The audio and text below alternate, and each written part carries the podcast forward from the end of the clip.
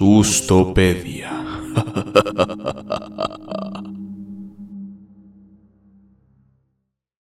Bienvenidos a su podcast semanal en donde cada semana hablaremos de sustos, misterios y básicamente todo lo que hace que sus abuelitas se persinen. No soy Bruno Sosa ni Mariana Erlos, soy Emilio Blacksmith y esto es la Sustopedia. Espero y se encuentren el día de hoy bastante bien me toca en esta ocasión ser a mí el encargado de la magno eh, narrativa del día de hoy. Espero y les llegue a gustar. En mi caso les voy a leer el cuento de Dagon de H.P. Lovecraft. Espero y lo disfruten. Escribo esto bajo una fuerte tensión mental, ya que cuando llegue la noche habré dejado de existir. Sin dinero y agotada mi provisión de droga, que es lo único que hace que la vida sea tolerable, no puedo seguir soportando más esta tortura. Me arrojaré desde esta ventana de la buhardilla a la sórdida calle de abajo. Pese a mi esclavitud a la morfina, no me considero un débil ni un degenerado cuando hayan leído estas páginas atropelladamente garabateadas, quizá se hagan idea, aunque no del todo, de por qué tengo que buscar el olvido o la muerte.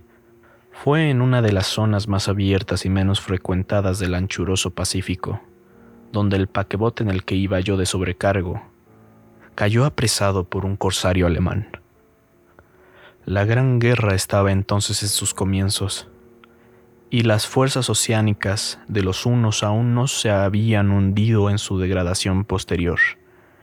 Así que nuestro buque fue capturado legalmente, y nuestra tripulación tratada con toda la deferencia y consideración debidas a unos prisioneros navales. En efecto, tan liberal era la disciplina de nuestros opresores, que cinco días más tarde conseguí escaparme en un pequeño bote, con agua y provisiones para bastante tiempo. Cuando al fin me encontré libre y a la deriva, tenía muy poca idea de cuál era mi situación. Navegante poco experto, solo sabía calcular de manera muy vaga, por el sol y las estrellas, que estaba algo al sur del Ecuador. No sabía en absoluto en qué longitud, y no se divisaba isla ni costa algunas. El tiempo se mantenía bueno y durante incontables días navegué sin rumbo bajo un sol abrasador, con la esperanza de que pasara algún barco, o de que me arrojaran las olas a alguna región habitable. Pero no aparecían ni barcos ni tierra, y empecé a desesperar en mi soledad, en medio de aquella ondulante e ininterrumpida inmensidad azul. El cambio ocurrió mientras dormía nunca llegaré a conocer los pormenores, porque mi sueño, aunque poblado de pesadillas, fue ininterrumpido. Cuando desperté finalmente, descubrí que me encontraba medio succionado en una especie de lodazal viscoso y negruzco que se extendía a mi alrededor, con monótonas ondulaciones hasta donde alcanzaba la vista, en el cual se había adentrado mi bote cierto trecho. Aunque cabe suponer que mi primera reacción fuera de perplejidad ante una transformación del paisaje tan prodigiosa e inesperada, en realidad sentí más horror que asombro, pues había en la atmósfera y en la superficie putrefacta una calidad siniestra que meló el corazón. La zona estaba corrompida de peces descompuestos y otros animales menos identificables que se veían emerger en el cieno de la interminable llanura.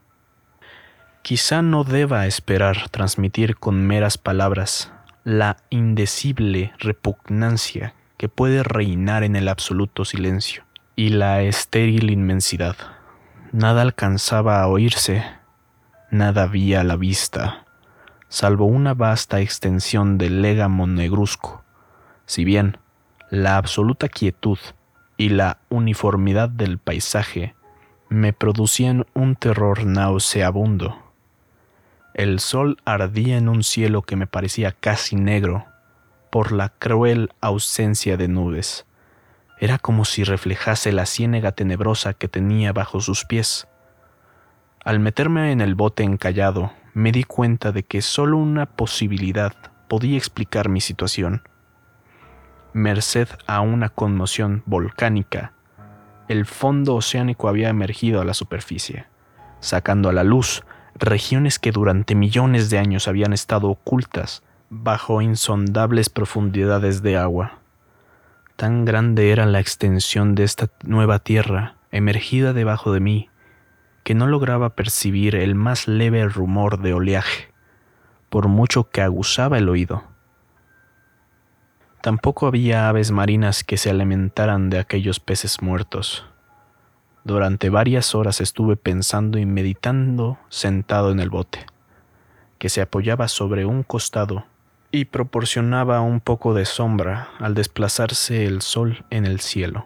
A medida que el día avanzaba, el suelo iba perdiendo pegajosidad, por lo que en poco tiempo estaría bastante seco para poderlo recorrer fácilmente.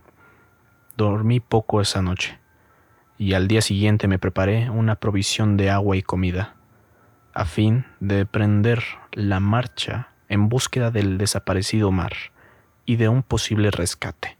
A la mañana del tercer día comprobé que el suelo estaba bastante seco para andar por él en comodidad. El hedor a pescado era insoportable, pero me tenían preocupadas cosas más graves para que me molestase este desagradable inconveniente, y me puse en marcha hacia una meta desconocida. Durante todo el día caminé constantemente en dirección oeste guiado por una lejana colina que descollaba por encima de las demás elevaciones del ondulado desierto. Acampé esa noche y al día siguiente proseguí la marcha hacia la colina, aunque parecía escasamente más cerca que la primera vez que la descubrí. Al atardecer del cuarto día llegué al pie de dicha elevación, que resultó ser mucho más alta de lo que había parecido de lejos. Tenía un valle delante que hacía más pronunciado el relieve respecto del resto de la superficie. Demasiado cansado para emprender el ascenso, dormí a la sombra de la colina. No sé por qué, mis sueños fueron extravagantes esa noche, pero antes que la luna menguante, fantásticamente gibosa, hubiese subido muy alto por el este de la llanura. Me desperté cubierto de un sudor frío, decidido a no dormir más, las visiones que había tenido eran excesivas para soportarlas otra vez. A la luz de la luna, comprendí lo imprudente que había sido al viajar de día. Sin el sol abrasador, la marcha me habría resultado menos fatigosa. De hecho, me sentí de nuevo lo bastante fuerte como para acometer el ascenso que por la tarde no había sido capaz de emprender. Recogí mis cosas e inicié la subida a la cresta de la elevación. Ya he dicho que la ininterrumpida monotonía de la ondulada llanura era fuente de un vago horror para mí, pero creo que mi horror aumentó cuando llegué a lo alto del monte y vi, al otro lado, una inmensa cima o cañón cuya oscura concavidad aún no iluminaba la luna me pareció que me encontraba en el borde del mundo, escrutando desde el mismo canto hacia un caos insondable de noche eterna. En mi terror se mezclaban extraños recuerdos del paraíso perdido y la espantosa ascensión de Satanás a través de remotas regiones de tinieblas. Al elevarse más la luna en el cielo, empecé a observar que las laderas del valle no eran tan completamente perpendiculares como había imaginado. La roja formaba cornisas y salientes que proporcionaban apoyos relativamente cómodos para el descenso. Y a partir de unos centenares de pies, el declive se hacía más gradual. Movido por un impulso que no me es posible analizar con precisión, bajé trabajosamente por las rocas hasta el declive más suave, sin dejar de mirar hacia las profundidades estillas donde aún no había penetrado la luz. De repente, me llamó la atención un objeto singular que había en la ladera opuesta, el cual se erguía enhiesto como a un centenar de yardas de donde estaba yo, objeto que brilló con un resplandor blanquecino al recibir de pronto los primeros rayos de la luna ascendente. No tardé en comprobar que era tan solo una piedra gigantesca, pero tuve la clara impresión de que su posición y su contorno no eran enteramente obra de la naturaleza.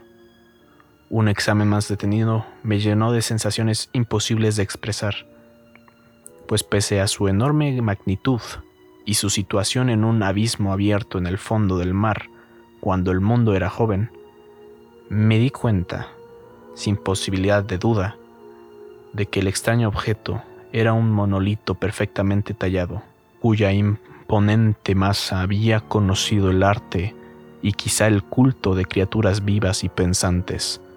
Confuso y asustado, aunque no sin cierta emoción de científico o de arqueólogo, examiné mis alrededores con atención. La luna, ahora casi en su cenit, asomaba espectral y vívida por encima de los gigantescos peldaños que rodeaban el abismo, y reveló un ancho curso de agua que discurría por el fondo formando meandros, perdiéndose en ambas direcciones y casi lamiéndome los pies donde me había detenido. Al otro lado del abismo, las pequeñas olas bañaban la base del ciclopeo monolito, en cuya superficie podía distinguir ahora inscripciones y toscos relieves. La escritura pertenecía a un sistema de jeroglíficos desconocido para mí, distinto de cuando yo había visto en los libros, y consistente en su mayor parte en símbolos acuáticos esquematizados tales como peces, anguilas, pulpos, crustáceos, moluscos, ballenas y demás. Algunos de los caracteres representaban evidentemente seres marinos desconocidos para el mundo moderno, pero cuyos cuerpos en descomposición había visto yo en la llanura surgida del océano. Sin embargo, fueron los relieves los que más me fascinaron, claramente visibles al otro lado del curso del agua, a causa de sus enormes proporciones. Había una serie de bajorrelieves cuyos temas habían despertado la envidia de un doré Creo que estos seres pretendían representar hombres, al menos cierta clase de hombres, aunque parecían retosando como peces en las aguas de algunas grutas marinas o rindiendo homenaje a algún monumento monolítico, bajo el agua también. No me atrevo a descubrir con detalle sus rostros y sus cuerpos, ya que el mero recuerdo me reproduce mareos más grotescos de lo que podría concebir la imaginación de un Poe o de un Bulwer. Eran detestablemente humanos en general, a pesar de sus manos y pies palmeados, sus labios espantosamente anchos y flácidos, sus ojos abultados y vidriosos, y demás rasgos de recuerdo menos agradable. Curiosamente, parecían cincelados sin la debida proporción con los escenarios que servían de fondo, ya que uno de los seres estaba en actitud de matar una ballena de tamaño ligeramente mayor que él. Observé, como digo, sus formas grotescas y sus extrañas dimensiones. Pero un momento después decidí que se trataba de dioses imaginarios de alguna tribu pescadora o marinera, de una tribu cuyos últimos descendientes debieron de perecer antes que naciera el primer antepasado del hombre de Piltdown o de Neandertal. Aterrado ante esta visión inesperada y fugaz de un pasado que rebasaba la concepción del más atrevido antropólogo, me quedé pensativo, mientras la luna bañaba con misterio resplandor el silencio canal que tenía ante mí. Entonces, de repente, lo vi. Tras una leve agitación que delataba su ascensión a la superficie, la entidad surgió a la vista sobre las aguas oscuras. Inmenso, repugnante, aquella especie de polífemo saltó hacia el monolito como un monstruo formidable y pesadillesco, y lo rodeó con sus brazos enormes y escamosos, al tiempo que inclinaba la cabeza y profería ciertos gritos acompasados. Creo que enloquecí entonces. No recuerdo muy bien los detalles de mi frenética subida por la ladera y el acantilado, ni de mi delirante regreso al bote varado. Creo que canté mucho y que reí incesantemente cuando no podía cantar. Tengo el vago recuerdo de una tormenta, poco después de llegar al bote. En todo caso, sé que oí el estampido de los truenos y demás ruidos que la naturaleza profiere en sus momentos de mayor irritación. Cuando salí de las sombras, estaba en el hospital de San Francisco. Me había llevado allí el capitán del barco norteamericano que había recogido mi bote en medio del océano. Hablé de muchas cosas en mis delirios, pero averigüé que nadie había hecho caso de las palabras. Los que me habían rescatado no sabían nada de la aparición de una zona de fondo oceánico en medio del Pacífico, y no juzgué necesario insistir en algo que sabía que no iban a creer. Un día fui a ver un famoso etnólogo y lo divertí haciéndole extrañas preguntas sobre la antigua leyenda filistea en torno a Dagón, el dios pez. Pero enseguida me di cuenta que era un hombre irremediablemente convencional y dejé de preguntar. Es de noche, especialmente cuando la luna se vuelve gibosa y menguante cuando veo a ese ser. He intentado olvidarlo con la morfina pero la droga solo me proporciona una sensación transitoria y me ha atrapado en sus garras, convirtiéndome irremisiblemente en su esclavo. Así que voy a poner fin a todo esto. Ahora que he contado lo ocurrido para información o diversión desdeñosa de mis semejantes. Ah, muchas veces me pregunto si no será una fantasmagoria, un producto de la fiebre que sufrí en el bote a causa de la insolación cuando escapé del barco de guerra alemán. Me lo pregunto muchas veces, pero siempre se me aparece, en respuesta, una ambición monstruosamente vívida.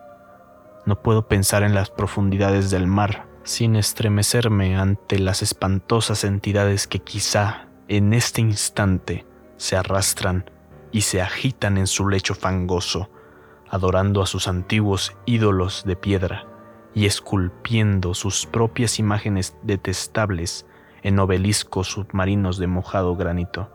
Pienso en el día en que emerjan de las olas y se lleven entre sus garras de vapor humeantes a los endebles restos de una humanidad exhausta por la guerra, en el día que se hunda la tierra y emerja el fondo del mar en medio del universal pandemonio.